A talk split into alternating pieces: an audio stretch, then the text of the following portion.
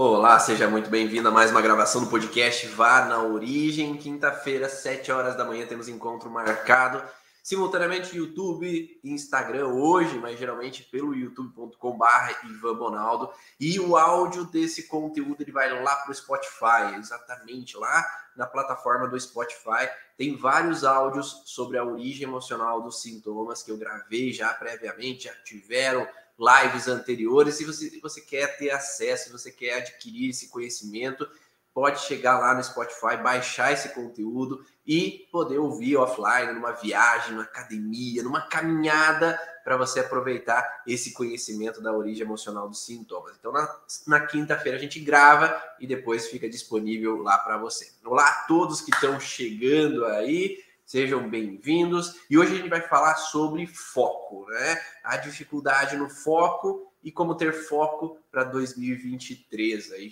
começando o ano de 2023, agora, quando a gente está gravando esse podcast. E como que a gente pode ter foco? O que atrapalha no foco para o ano, para a gente atingir nossas metas, para a gente alcançar o objetivo que a gente tem. E aqui a gente sempre agrega a origem emocional dos sintomas. Então, quais são os conflitos que podem trazer o bloqueio em ter o foco para chegar ao teu objetivo. Então vamos traçar aqui uma listagem aí, se você quiser anotar, pega um papel e caneta e vai falar sobre detalhezinhos que podem atrapalhar a você ou o teu paciente, né, a chegar a ter esse foco. Deixa eu anotar o tema aqui para quem está no Instagram, é, para quem está chegando, para saber sobre o que, que a gente está falando.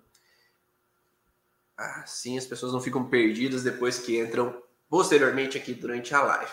Uma, uma coisa que a gente precisa saber antes de mais nada é quem está chegando aqui pela primeira vez, quem sou eu, né? Meu nome é Ivan Bonaldo, eu sou fisioterapeuta de formação e já lá 15 anos atrás comecei a buscar entender como as emoções interferiam no físico do paciente e vendo pacientes após pacientes, depois que eu cheguei já 20 mil pacientes eu comecei a perceber que o conteúdo que eu tinha dos atendimentos, dos cursos, poderia ser interessante para o conhecimento de outros profissionais da área da saúde, terapeutas, olharem também para os seus pacientes, auxiliarem também seus pacientes a saírem das suas alterações. Foi aí que, lá em 2017 para 2018, surgiu o curso Origens, onde eu disponibilizo esse conhecimento para outros profissionais que podem, então, usar na sua vida e também na vida dos seus pacientes.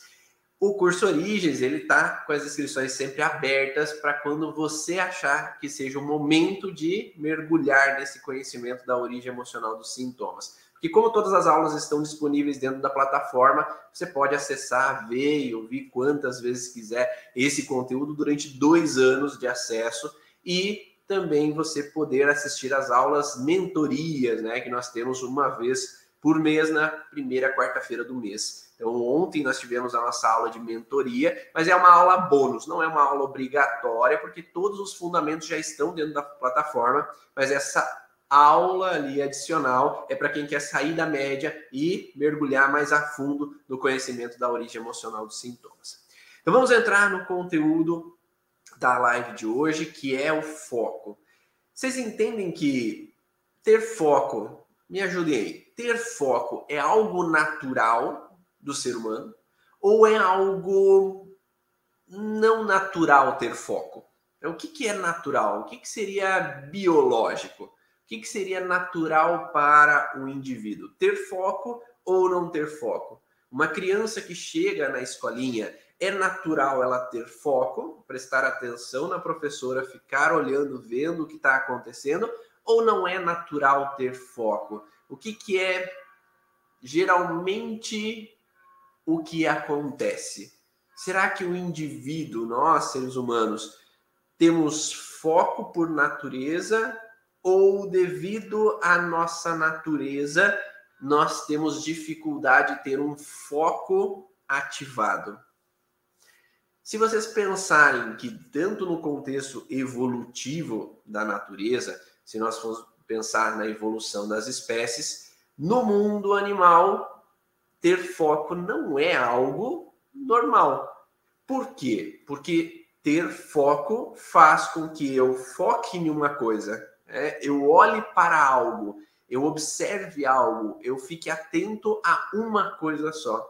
Mas na natureza, ter foco faz com que eu perca o foco de outras possibilidades de coisas que estão acontecendo ao redor.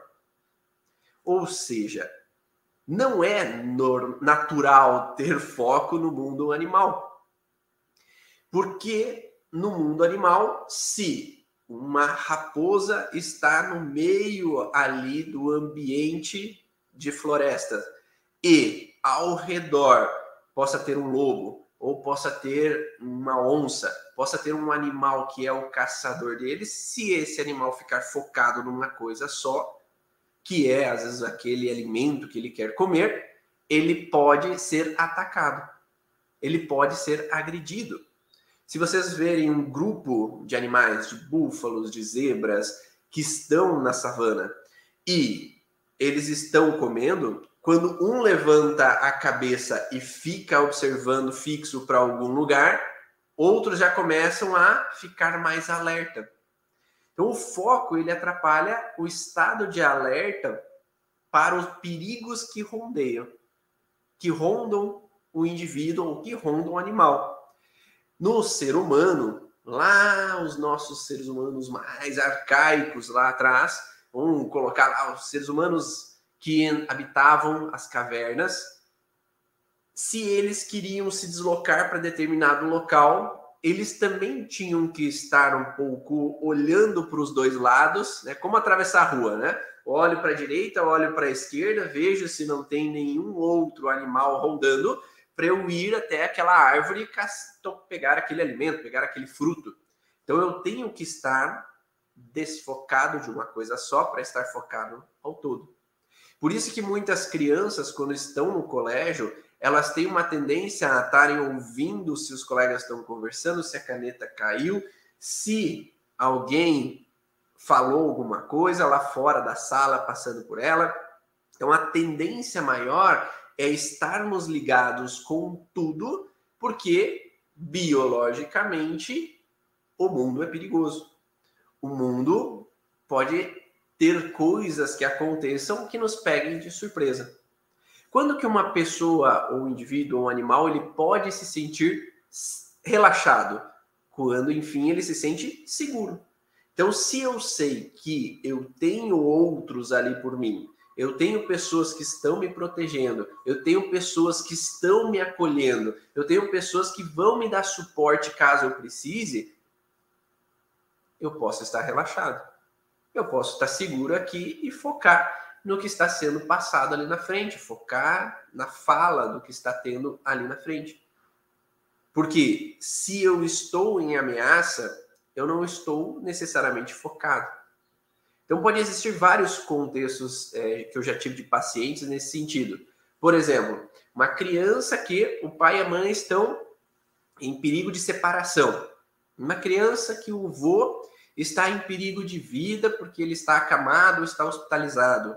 Um acidente que aconteceu com alguém, que alguém não está bem em casa.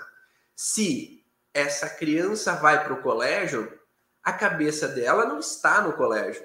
Ela está lá naquele local, lá na casa. Será que o pai e a mãe estão bem? Será que eles estão brigando? Será que o vô está bem? Será que aquela pessoa que se acidentou está bem? Então, o foco ele vai ser lançado para prioridade. A prioridade do ser é família, geralmente. É estarmos com a nossa integridade familiar completa. Estarmos todos bem. Então, eu vou tender a priorizar o foco naquilo que me é importante. Não sei se vocês já atenderam, me dá um feedback aí para a gente fazer uma troca. Já atenderam, às vezes, alguma pessoa, um adulto, uma criança, um adolescente, que teve uma fase de dificuldade no colégio exatamente quando os pais se separaram, exatamente quando alguém veio a falecer. Será que não houve isso com vocês? Vocês já atenderam alguém? Vocês passaram por isso? Porque como que eu vou concentrar numa coisa se a coisa mais importante que está acontecendo não está ali no colégio? E é da mesma forma nós, como profissionais, se nós estamos atendendo um paciente um cliente e acabamos de sofrer um acidente, eu estou preocupado com a seguradora, preocupado com o carro, o que, que aconteceu, ou aconteceu alguma coisa com a secretária e ali é, tem algo acontecendo ali na recepção, ou acontece alguma coisa com os pais que eles não estão bem, né, os pais do terapeuta, e eu tenho que atender naquele momento, há uma grande tendência de eu voar para outros lugares do que estar focado no atendimento. E ao não estar focado no atendimento, eu não vou conseguir trazer o resultado que eu esperava ter daquele paciente, porque o foco não está presente.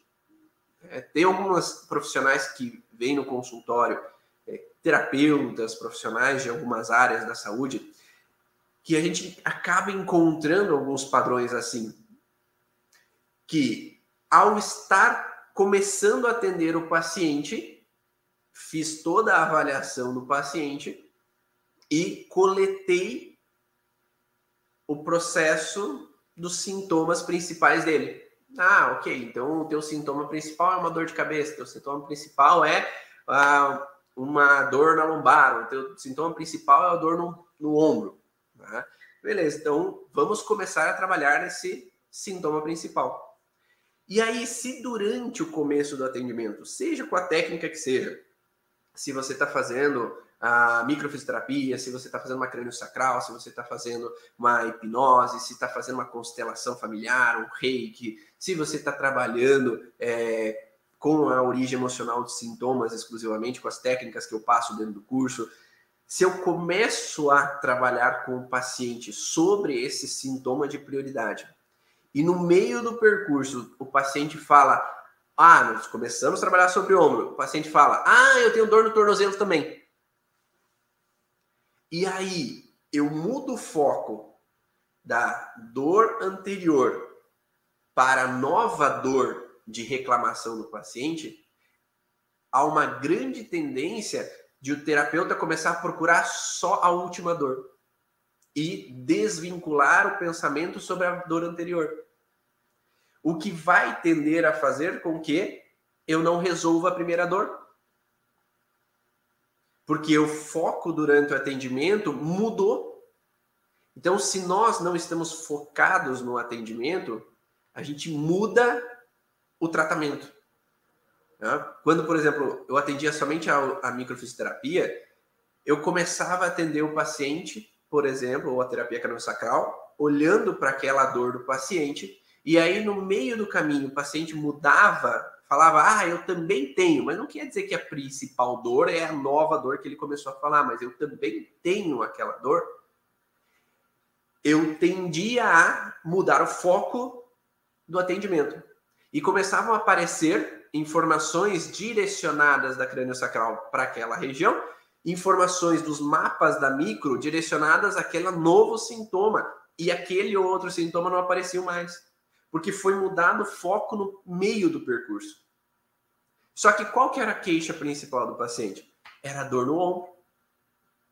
E aquela dor no ombro melhorou? Não, porque eu não tratei a dor no ombro. Porque no meio do caminho eu desfoquei para um outro contexto. Então, estar focado na hora do atendimento faz com que a gente direcione ao caminho. Da mesma forma, numa hipnose, no MDR, no Brain Spotting, se o paciente colocou uma queixa principal na avaliação e na hora que vai fazer o procedimento, o processo da hipnose, o processo da meditação, o processo do MDR ou o processo do Brain Spotting, e no meio do caminho o paciente lembra de outro incômodo que ele tem, se terapeuta e paciente, terapeuta e paciente focam naquele outro processo, a queixa principal é deixada de lado. Qual que é o problema disso? Na próxima sessão que o paciente vem, ele vai falar assim: ah, não, melhorei da dor no, dor no ombro.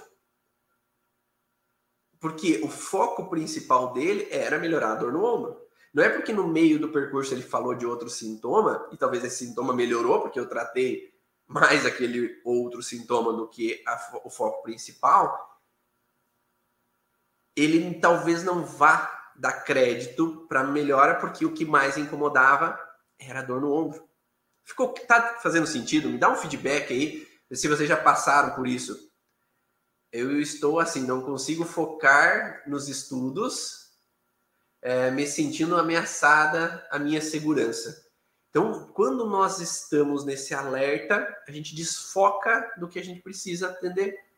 Ou da mesma forma, se eu estou atendendo o paciente e de repente eu lembro do paciente anterior, talvez eu comece a focar no paciente anterior do que focar no sintoma do paciente atual. Então é importante estar focado para ter resultado. Então isso é uma coisa que eu bato sempre na tecla com meus alunos dentro do curso Origens. Foco leva ao resultado. O terapeuta tem que ter foco, o terapeuta tem que estar presente no momento do atendimento. E não tem que estar, por mais que esteja acontecendo problemas ao redor do mundo, lá na minha casa, lá na minha família, lá no, na secretária ali do lado, está acontecendo problemas ao redor com filhos, com outras pessoas, na hora do atendimento eu tenho que estar no atendimento. Eu tenho que estar focado para promover o resultado. Fico desfocado nos estudos também. Então, quando a gente tem prioridades, a gente vai lançar o olhar para a prioridade. E é importante, imprescindível para o terapeuta saber controlar o seu, a sua emoção, o seu equilíbrio emocional para conseguir estar presente quando precisa estar presente. Entendi o porquê às vezes mudo, mas o paciente fala que a queixa primeira foi sanada. Então a gente muda às vezes o foco durante o percurso. Mas é importante estar presente para o sintoma principal. E aí, o que, que eu tendi a começar a fazer? É quando ele vai colocando um novo informação, uma nova dor, um novo sintoma no percurso do caminho, eu comecei a perceber que esse sintoma, primeiro ponto, talvez não tenha nada a ver com aquilo que a gente está mexendo. E aí, eu preciso, ah, então espera um pouquinho, deixa eu anotar aqui eu anoto lá na ficha de avaliação do paciente o sintoma que ele trouxe, novo ali naquele momento, e aí falo para minha cabeça mesmo. Agora voltamos ao foco anterior. Então eu volto a focar, ah, tá, dor no ombro. Voltei para aquela informação. Então eu preciso colocar dentro de mim que eu preciso voltar para aquela informação. Senão eu começo a querer matutar possibilidades da origem emocional da dor no tornozelo e aí eu já mudei de foco. Então, se eu mudo de foco aqui na minha cabeça, eu mudo de foco no atendimento também.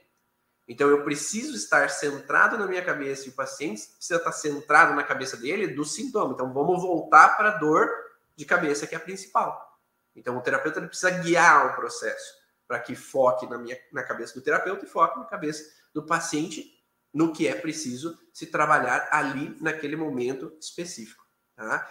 Então, o que, que pode levar a essa falta de foco? A sensação de não ter clareza é um dos pontos. E o contexto de não ter clareza, ele afeta a glândula pineal. A glândula pineal é aquela que um dos principais fatores é a liberação de melatonina, que é o hormônio do sono. Então, essa melatonina é liberada no escuro total, no breu total.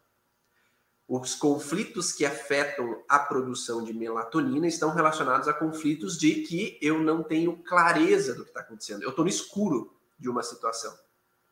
Por exemplo, se eu costumo dar um exemplo para o paciente assim: se você estivesse numa sala escura total e você não enxerga um palmo na tua frente. Pode ter na tua frente um brinquedo, pode ter uma escada, pode ter um buraco, pode ter um degrau, pode ter várias coisas na tua frente e você não está enxergando. Então, o que, que você precisa fazer para andar? Você precisa colocar uma lanterna, ligar uma lanterna, luz do celular, para iluminar a tua frente para você ver o que está na tua frente antes de você dar o próximo passo. Não é assim? A mesma coisa acontece no contexto simbólico, onde talvez eu não preciso colocar uma luz na minha frente porque está escuro, mas está obscuro o meu futuro. Então eu não sei o que vai acontecer no dia do amanhã. Eu não sei como que vai ser o processo financeiro do país. Eu não sei como vai ser a, a clínica no mês que vem. Eu não sei como vai funcionar o meu relacionamento daqui para frente. Então, aquela pessoa que traz aquela necessidade de ter clareza de tudo, porque em algum momento ela não tinha clareza e ela sofreu. Então ela foi pega de surpresa com alguma situação que ela não teve clareza e ela foi apunhalada pelas costas, alguém puxou o tapete, algum perigo aconteceu de repente e, e ela sofreu. Então ela trouxe uma sensação de não ter clareza em algum momento que não foi bom. Então o cérebro tende a funcionar de uma maneira a tentar dar clareza para tudo, porque enquanto eu tenho clareza de tudo, eu evito ser pego de surpresa. E aí essa pessoa ela tende a querer saber de tudo o que acontece ao seu redor. Então, estou sempre vendo e ouvindo tudo, alerta com tudo, eu quero saber das coisas nas entrelinhas, para eu antever o perigo antes que ele aconteça. Então, se eu não sei como é que vai ser ah, o processo econômico, eu não sei como vai ser o meu relacionamento, eu não sei como vai ser o amanhã, essa pessoa tende a paralisar. Lembram do quarto escuro? Se eu der o próximo passo, eu posso me machucar. Então eu paro. Porque eu não estou vendo o dia de amanhã. Então essa pessoa ela pode ter dificuldade em dar os próximos passos, em seguir o próximo caminho, em tomar as novas direções, porque eu não enxergo amanhã. E sinto dizer, a gente nunca vai saber o que vai acontecer no dia da manhã. A gente pode traçar possibilidades, então, ah, se acontecer isso, eu vou fazer isso, se acontecer aquilo, eu vou fazer aquilo, se acontecer aquele outro, eu vou fazer aquele outro. Mas a gente nunca, a não ser que você seja uma mãe de Ná aí, que você consiga ver o futuro, mas em teoria, a grande maioria da população não consegue saber o que vai acontecer amanhã. Dessa forma, se eu não consigo saber o amanhã, de alguma forma adianta eu causar um sintoma para mim, um paralisar a minha vida, porque eu estou sofrendo antecipadamente? Geralmente, quando a gente sofre antecipadamente, é porque já sofreu algo anteriormente. Então, para que eu possa ter foco e conseguir andar para frente, seguir o fluxo, continuar vivendo e ser responsável pela minha própria vida, eu preciso acolher os conflitos do meu passado que me fazem querer ter clareza de tudo, querer saber tudo que está acontecendo, querer saber por que, que o outro está assim ou está assado. E geralmente quais os conflitos que eu encontro nos pacientes? Lá na infância, o pai e a mãe estavam emburrados, eu chamo de guerra fria, né? Porque a guerra é aquele negócio, tiro, grito, quebra-pau, explosão. É, isso é uma guerra. A Guerra Fria é as pessoas estão quietas, emburradas, ninguém sabe o que está acontecendo, mas alguma coisa está acontecendo. E aí, o paciente, que é aquela pessoa que estava lá com 3 anos de idade, com 2 anos de idade, com 5 anos de idade, ela via que o clima não estava legal e quem deveria estar fazendo as coisas ficar bem não estava fazendo. Porque o pai e a mãe estavam emburrados e é eles que deveriam me dar segurança. O pai e a mãe estavam preocupados com o financeiro, estavam preocupados com problemas profissionais e eles deveriam estar dando segurança para aquela criança e não estavam conseguindo porque eles não estavam bem. Não por mal, porque talvez eles estavam sofrendo, talvez eles tenham os dramas deles, né? Eu falo que cada pessoa tem suas, é, cada pessoa é vítima de uma história. Então os pais talvez eram vítimas de outras histórias. Só que eles não sabiam que precisavam dar segurança para aquela criança. Porque uma criança sem segurança, ela tem que estar alerta com tudo. Lembra que eu falei no começo? Que a falta de foco está relacionada no alerta. Então, se aqueles que são os meus, que deveriam me dar suporte, segurança e me deixarem bem à vontade tranquilo, não estão bem à vontade tranquilos, a criança tem que estar alerta, porque ela vai ser pega de surpresa com algum perigo de repente. E isso faz com que essa pessoa, o resto da vida, talvez elas tenham que enxergar além dos olhos. Então, a mínima sensação que o pai está quieto, a mãe está estranha, é, alguém está triste, alguém está com dor, eu já tenho que saber o que está acontecendo para antever o perigo antes que o perigo aconteça. E vocês viram que não foi um grande drama, não foi um grande trauma. Mas o pai e a mãe estão quietos, emburrados, e de repente o pai saiu de casa. Ixi, alguma coisa está acontecendo. O pai está quieto, está estranho, e de repente souberam uma, de uma traição. A mãe está quieta, está estranha e de repente nós tivemos uma dificuldade financeira. Então, aquela necessidade de estar alerta e antever para não ser pego de surpresa de novo com aquilo que aconteceu, faz com que o indivíduo esteja sempre de prontidão com tudo e todos. Então, eu tenho que observar a expressão facial dos outros e aí, na vida adulta, a mínima sensação que o parceiro ou a parceira tá com a cara estranha, eu tenho que saber o que está acontecendo. Porque se não sei o que está acontecendo, eu tenho que dar luz naquela informação, eu tenho que buscar, eu tenho que ser o detetive daquela história. Para identificar o que o outro esconde, para antever o perigo e não ser pego de surpresa de novo. Faz sentido isso para vocês? Se os filhos estão quietos, estão estranhos, eu tenho que saber. O que, foi? O que aconteceu? Por que está assim? O que foi? Ou eu pergunto, ou eu deduzo o que pode ser que está acontecendo. Se algo aconteceu que gerou um imprevisto, que foi pego de surpresa em algum momento, eu não vi o perigo chegando, eu vou tender a estar alerta com o mundo, porque o mundo é um lugar perigoso e eu posso ser pego de surpresa com o risco do mundo. Então eu tenho que estar atento com tudo que pode ser que vai acontecer.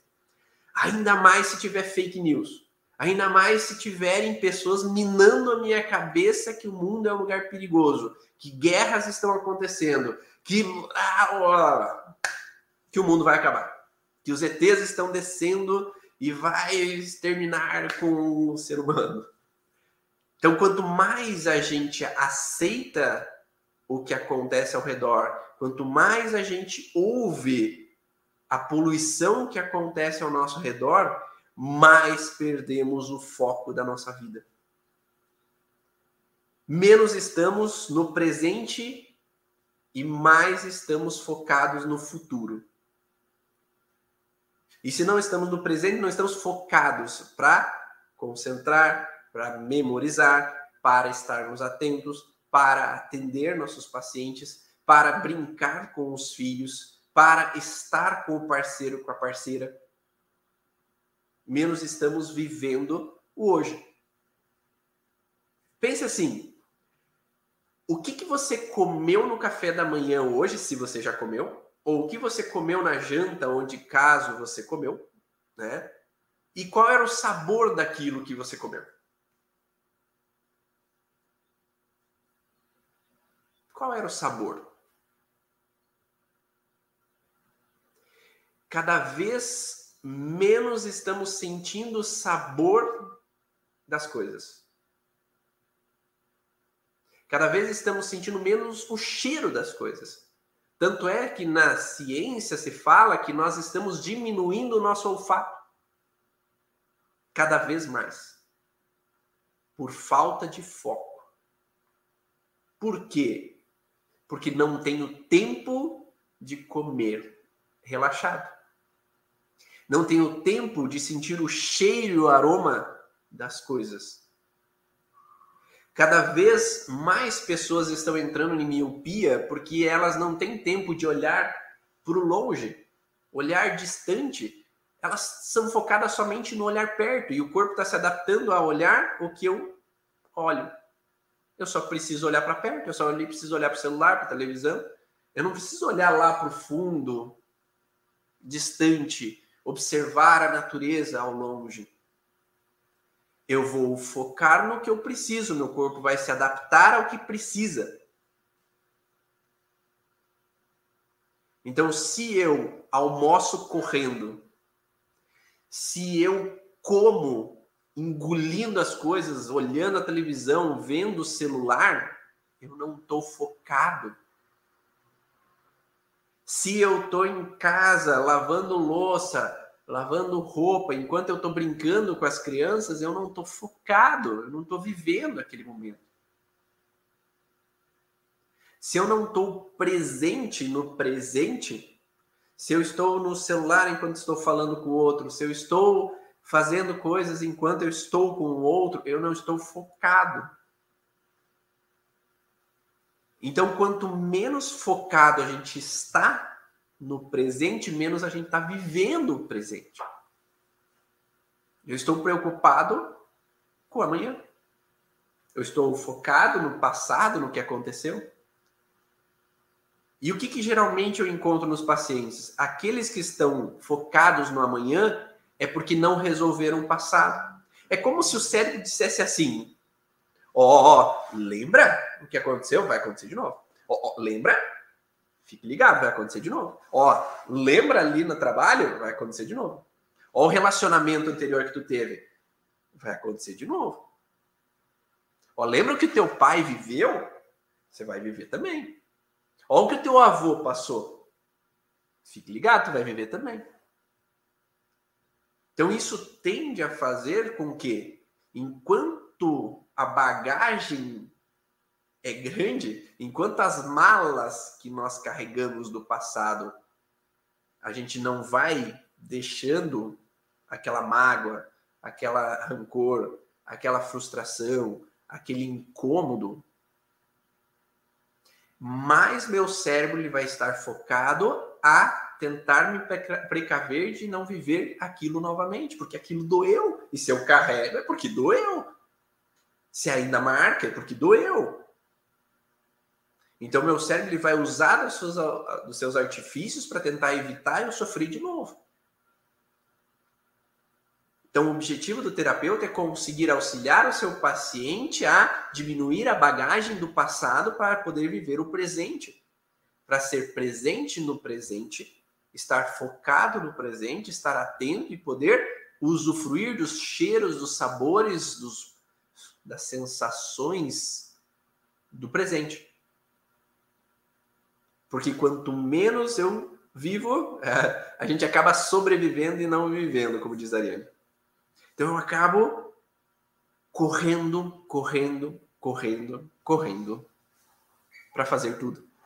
E aí, quem já assistiu às aulas da, dos módulos avançados do curso Origens, a gente fala que existe o que nós chamamos de constelação cerebral. A constelação cerebral ela está relacionada a eu ter dois conflitos ativos ao mesmo tempo nos dois hemisférios encefálicos. Né? Nos dois lados do cérebro existem centros que controlam cada um dos órgãos e tecidos do corpo.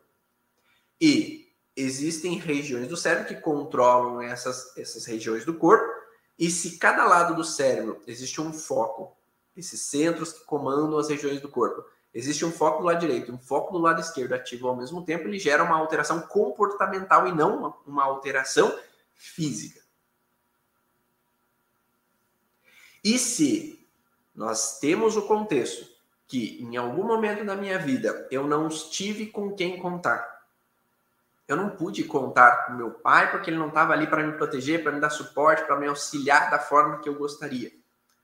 Eu não tive minha mãe para me ajudar quanto eu gostaria, porque ela tinha ocupações com outras coisas, então eu não tinha com quem contar. Eu tinha que me virar sozinho.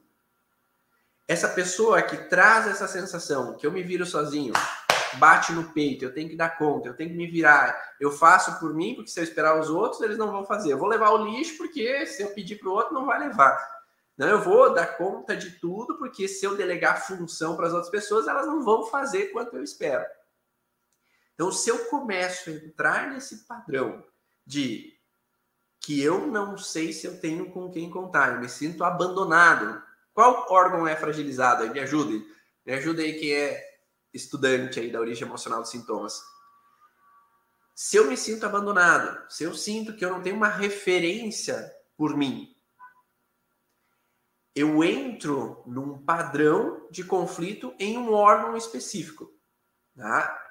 Esse órgão específico, ele se refere ao padrão de abandono, ao desabamento da existência, à sensação onde que eu não tenho com quem contar, que eu não tenho uma referência ali para me dar suporte. Eu não sei se eu posso contar com meus irmãos financeiramente. Eu não sei se eu posso contar com meu pai. Eu não sei se eu posso contar com meu chefe. Eu não sei se eu posso contar com o presidente. Eu não sei se eu posso contar com o meu superior. Eu não sei se. Tá? Então, nós temos um tecido específico, seja o mais específico. Rim tem vários tecidos. Tá? Rim tem é, parênquima renal, tem regiões relacionadas não suprarrenal, não, suprarrenal, não. Então, o rim tem vários tecidos, né? Nós temos os túbulos coletores renais, especificamente. Então, os túbulos coletores renais são um tecido derivado de endoderma. Então, nós temos especificamente, quando nós estamos falando de túbulos coletores renais, não é todo e qualquer tecido do rim, porque se nós falarmos de outros tecidos, tem a ver com outras coisas. A pelve renal tem outra informação, parênquima renal tem outra informação, tá?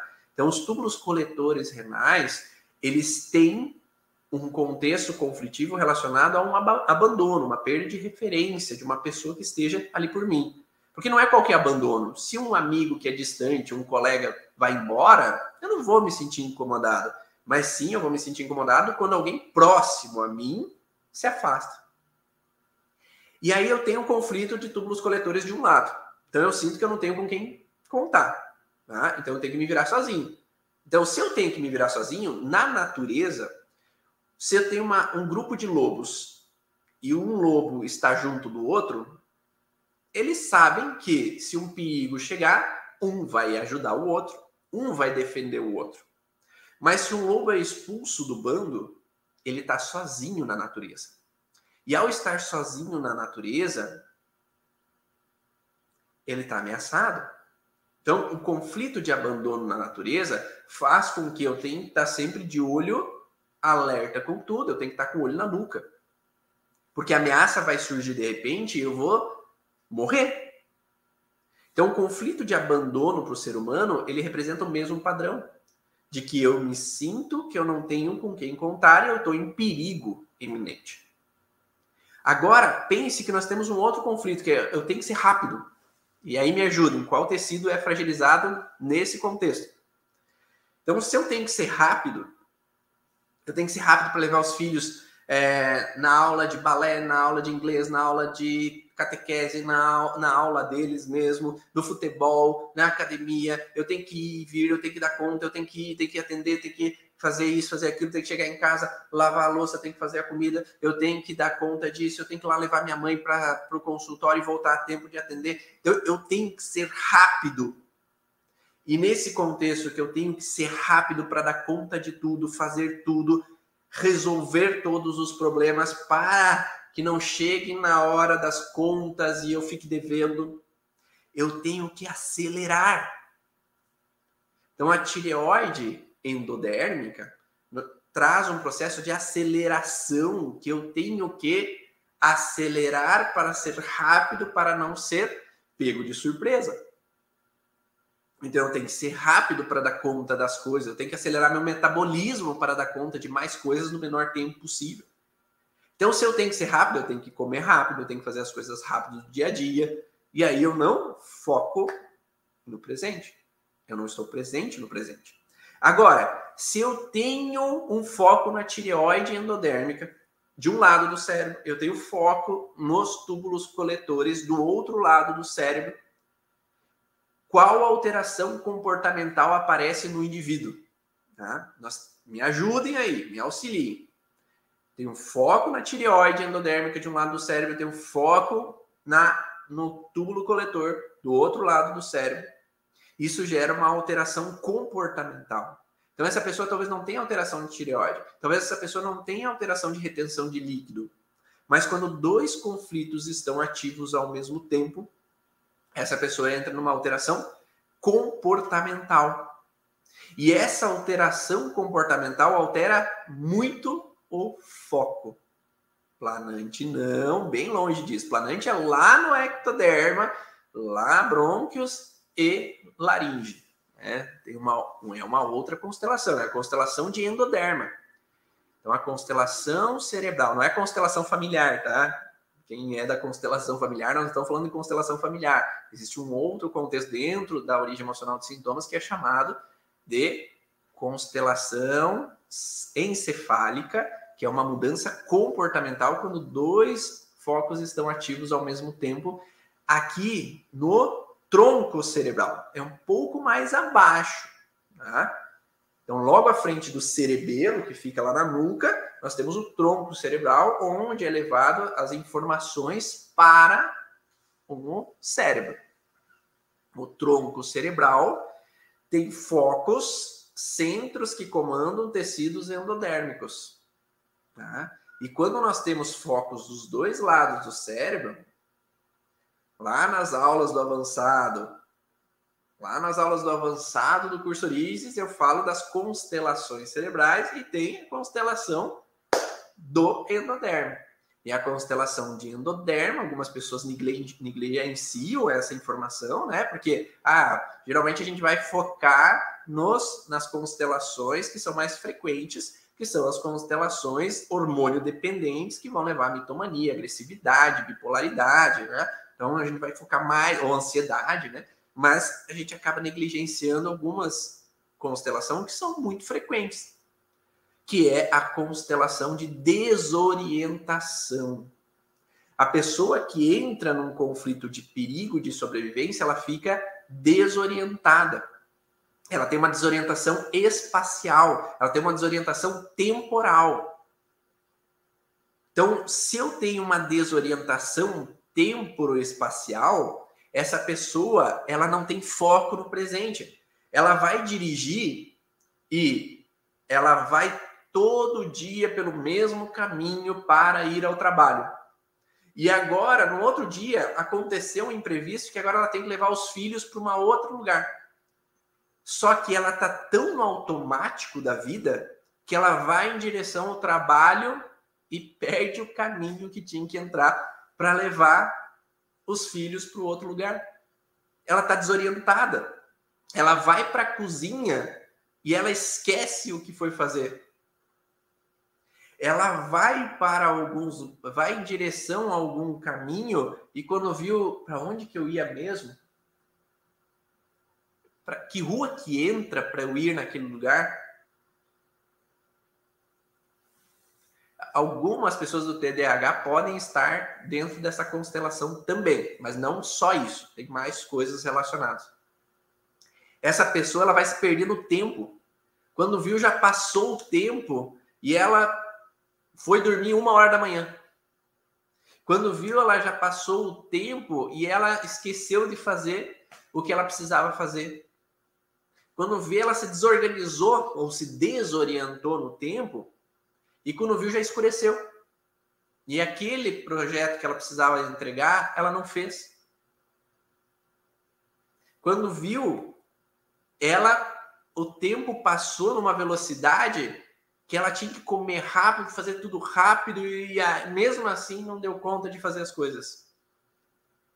Então, muitos estamos num mundo onde nós acreditamos que não tenho com quem contar e eu tenho que fazer tudo rápido.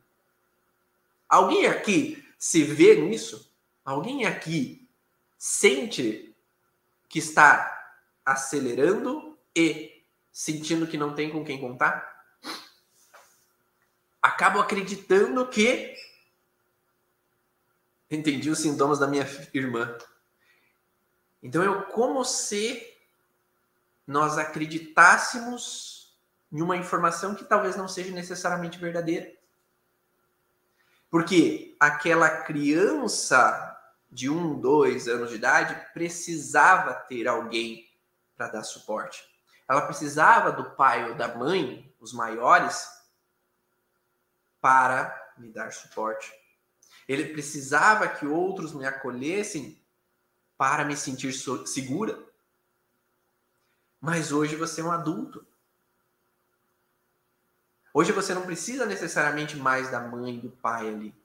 Mas aquela dor da criança, ela está presa dentro de você, ou está presa dentro do teu paciente.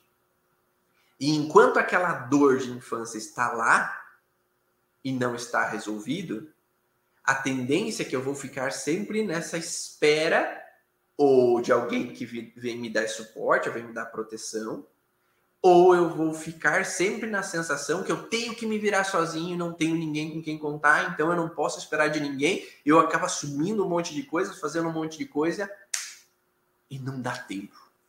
E aí eu tô acelerando minha vida e não tô vivendo o presente. Várias pessoas falando que tem, tem essa relação. E aí, o contexto é que nós precisamos entender quais foram essas situações que aconteceram no passado para modificar essa percepção e agora poder viver um presente melhor.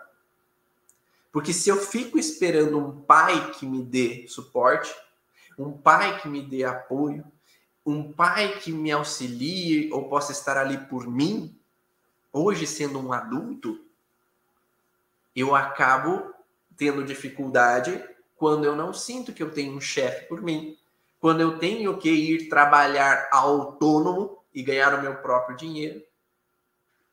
Aí eu fico inseguro, porque eu tenho que ter um dinheiro recebendo mensalmente. Eu tenho que ter um pai por mim. E aí eu estou inseguro se eu depender de mim mesmo. Ou acabo criando dentro de mim uma dificuldade em confiar que outros vão estar ali por mim, que um chefe vai estar ali por mim, que um superior, que um governador vai estar ali por mim, que um prefeito vai estar ali por mim. Porque eu não sei se eu tenho com quem contar, porque talvez em algum momento eu não tive. E aí aquela dor de infância acaba sendo reativada em vários momentos da vida, causando uma perda de foco. Vocês viram que por que, que eu construí esse, essas informações? Porque o foco não necessariamente está numa relação assim, ah, agora eu preciso treinar, foco e disciplina. Mas se aquela memória não está resolvida, esse treino ele vai permanecer por um tempo e depois você vai voltar porque a tua base conflitiva está lá. Então, se essa base conflitiva emocional está lá como uma proteção, porque é um programa biológico de sobrevivência, ela está ali para nos proteger, ela vai ativar novamente quando uma nova situação aflorar na sua vida.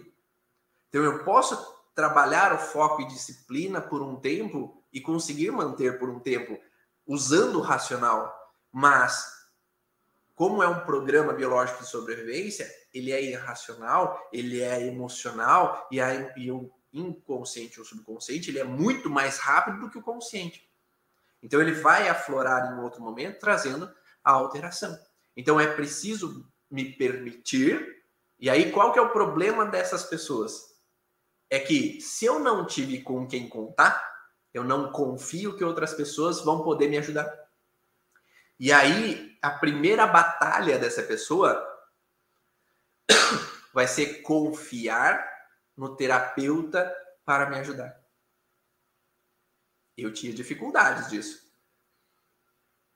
Eu tinha dificuldades de confiar que um outro terapeuta iria me guiar a encontrar a minha fragilidade e me ajudar.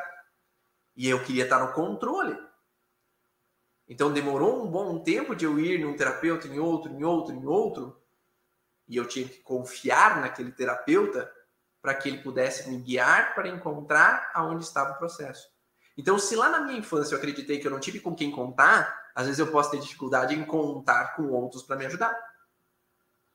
E aí, às vezes, essa pessoa ela pode ir meio um pé atrás nos terapeutas, e um pouco um pé atrás na psicoterapia. Eu vou um pouco um pé atrás para que outras pessoas ou permitir que outras pessoas me ajudem. E a primeira base da evolução é poder me permitir que o outro me ajude. Que o outro me auxilie, que eu possa desabafar e falar com o outro. Então, para que eu possa sair do drama, da dificuldade, desses processos, eu preciso me permitir ir até alguém que me auxilie a mudar essa percepção e aí fazer com que entre nesse processo.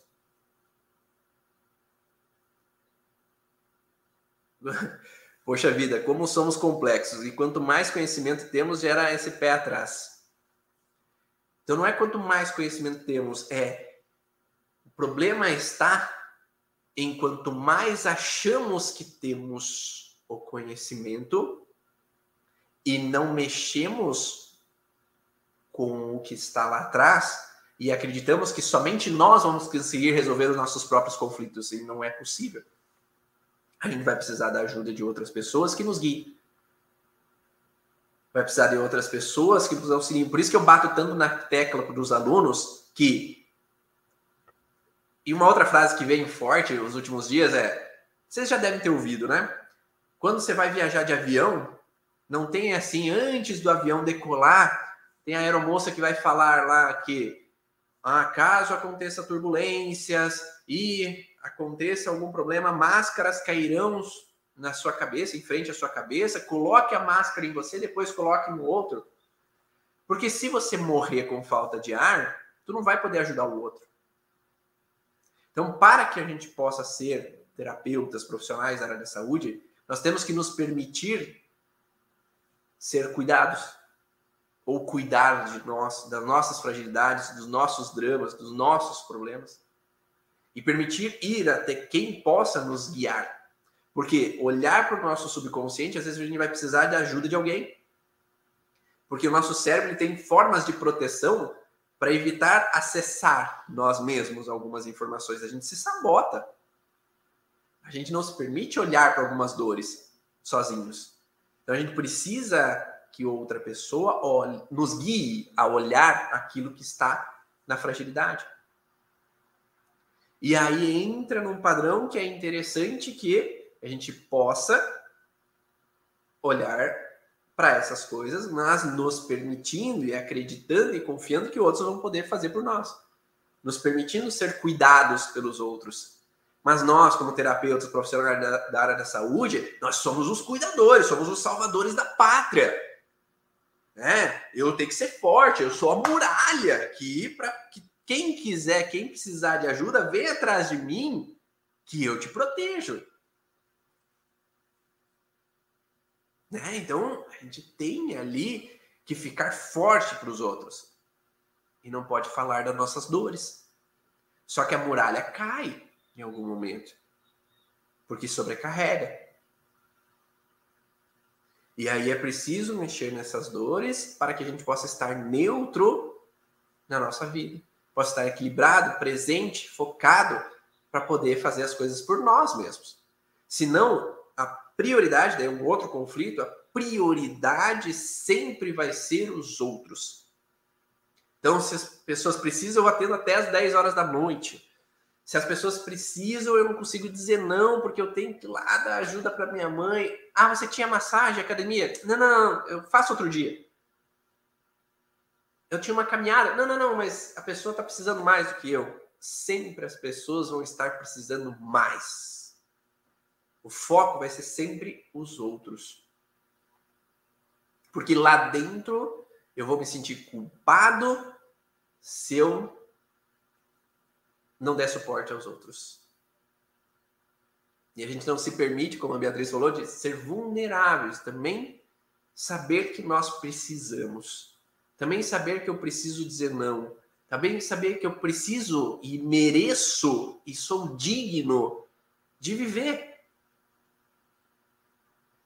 E aí a gente desfoca da nossa vida para focar na vida dos outros. A gente desfoca das nossas coisas para focar na vida dos outros. E isso vem daquela sensação suprarrenal agora, mesoderma novo, sentir que eu errei e não ser capaz de proteger o outro, daí ovário, testículo e mesoderma novo. Ou útero, né, o miométrio, né, no, na parte de mesoderma de transição. Né, o miométrio ele fica o centro né, de controle na mesoderma de transição, onde eu não me senti capaz de segurar os meus para mim e protegê-los. Então, essa incapacidade em proteger e cuidar dos outros fazem com que eu tenha que dar conta de cuidar dos outros, porque em algum momento talvez eu perdi, ou na herança familiar houve uma perda que gerou culpa e aí eu tenho uma necessidade de não me sentir culpado tal qual meu antepassado ou tal qual eu vivi no passado. E aí eu abdico da minha vida, digo não para mim sempre para dizer sim para os outros. E acabo não vivendo quanto eu gostaria de viver. Tô bem assim, problemas na tireoide, sem foco nos estudos, esqueço também, porém muito focada no, uh, no perigo iminente, só penso nisso. Uh, tem vindo lembranças das histórias que a mãe contava no tempo da guerra do pai dela, que ficavam ouvindo no radinho, pois eles eram imigrantes italianos e eu me vejo com o celular como se fosse radinho. Isso aí. Então hoje você tomou consciência disso. Agora você não está mais na guerra. Só que aquela memória ancestral está te impedindo de viver o presente, talvez por uma neurose interna, que foi acionada por um processo anterior. E não é só você. Muitas e muitas pessoas estão chegando no consultório com esse mesmo processo. Porque acabam se poluindo com informações e acabam acreditando em todas as informações. E acabam esquecendo de simplesmente viver porque eu estou focado no redor. Ah, os alunos atendem, sim, os alunos atendem lá no site www.cursoorigens.com/terapeuta.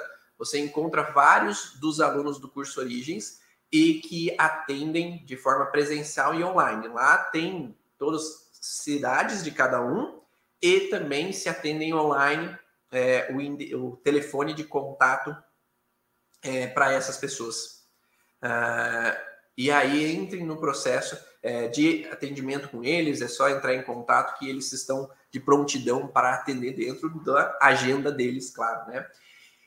Todos nós nos dedicamos a estudar, buscar conhecimentos para ajudar as outras pessoas. Então, é de praxe que eles possam cobrar pelos atendimentos, porque eles gastaram também, eles investiram para adquirir esses conhecimentos. Então, é, quando nós, por nossos bloqueios financeiros, a gente acaba não honrando o conhecimento do outro para ir buscar o outro, a troca não fica legal no atendimento.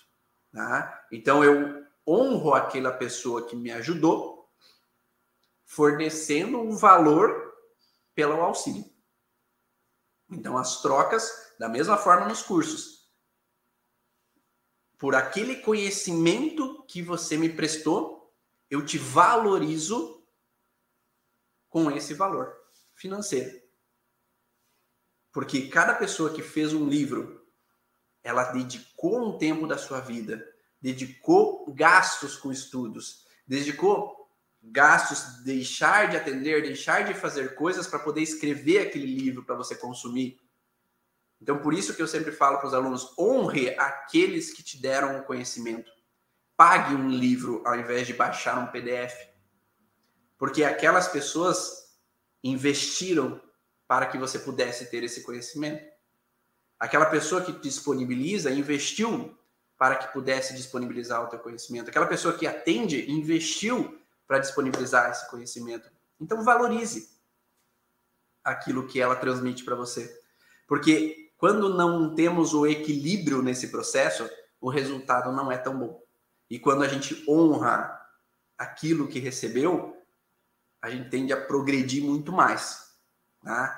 Do que às vezes alguém que às vezes só só quer sugar, sugar, sugar, e aí, às vezes, não é tão. É, não valoriza tanto aquele conhecimento.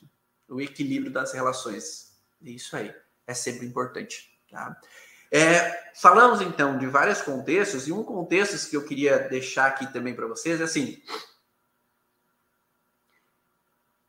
Olha no teu Instagram hoje, depois, vai lá no teu perfil no Instagram Lá em cima, do lado direito, tem três risquinhos.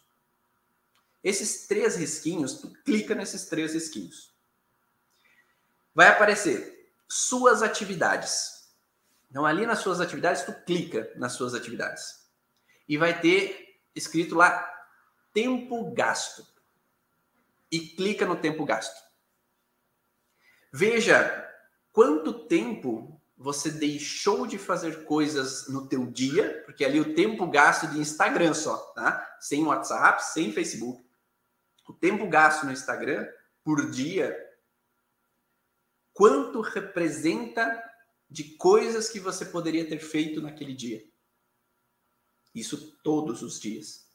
Antigamente era novela, era jornal, era outras coisas que tiravam o foco. É importante se distrair? É importante se distrair. Mas se eu quero ter foco em 2023, será que esse tempo que eu gasto ali, todo aquele tempo é adquirindo conhecimento? Todo aquele tempo é vantajoso para que eu possa atingir meus objetivos em 2023? Será que todo aquele tempo gasto é realmente necessário? Porque às vezes a gente foca em coisas que não vão me dar produtividade para o que eu preciso, que não vão me auxiliar a progredir no que eu preciso.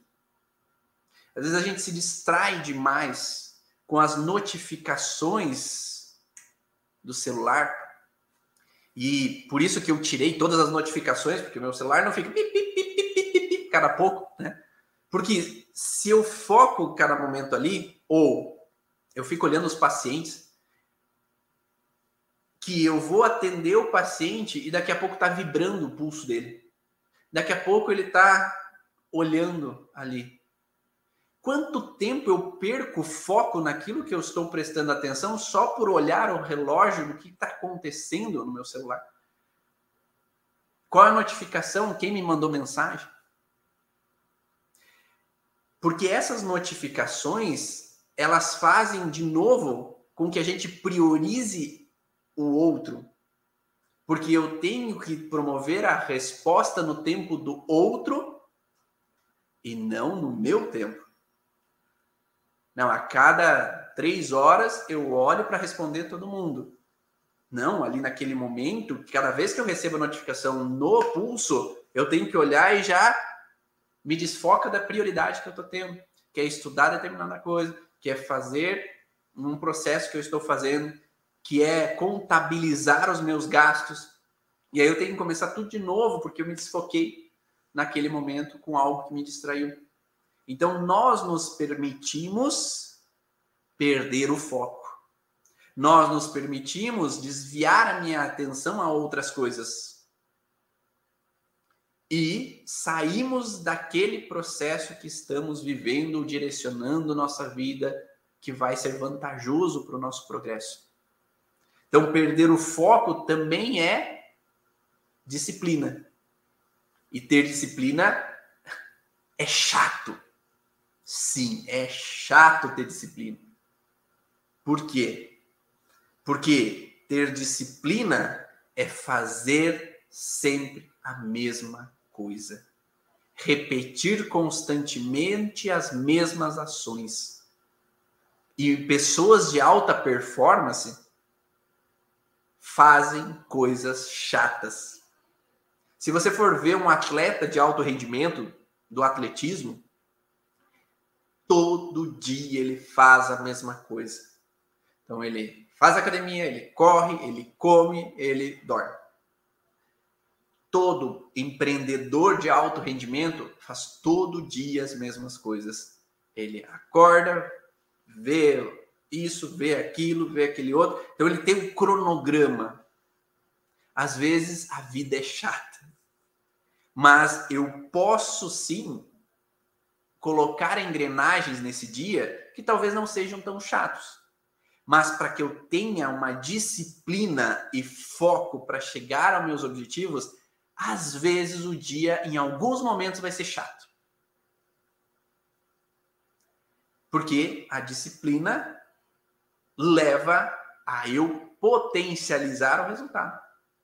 Ah, mas eu tenho que estudar todo dia para ter conhecimento, para conseguir atender meus pacientes? O resto da vida. Senão você vai ficar na mediocridade eu pensava que ao sair da faculdade ter que fazer choquinho, fazer massagem, alongamento, fortalecimento do paciente todo dia não era algo que eu queria fazer. Eu queria subir degraus e ter resultados muito mais efetivos. Mas para isso, eu tinha que saber que eu precisava manter o foco em progredir. Então, às vezes, é preciso manter. Ah, eu quero fazer só um curso na vida e acabou. Da evolução que a saúde está tendo, cada pouco tem novos conhecimentos. E se eu me mantenho naquilo que há 20 anos atrás foi dito como uma verdade, talvez hoje não seja mais uma verdade. A verdade de ontem talvez não seja mais a verdade de hoje. E aí, se eu não me mantenho disciplinado, eu entro num padrão de deixar a desejar. Se eu não me mantenho disciplinado, eu entro naqueles conflitos de tireoide e canais coletores, chego sempre atrasado para atender os pacientes. O atraso sempre as consultas. E aí, será que os pacientes gostam? Será que eles se sentem à vontade? Será que eles vão falar bem de você? Ou se você traz um atendimento diferenciado, aí é que eles vão dar mais valor e vão divulgar a mais pessoas.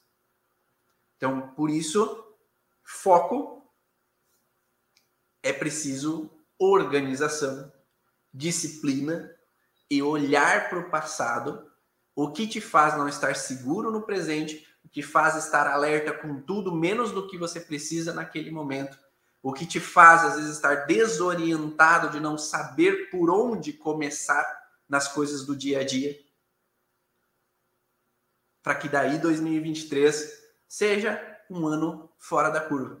Seja um ano que você possa engrenar, ter resultados, progredir e chegar no objetivo que você tem.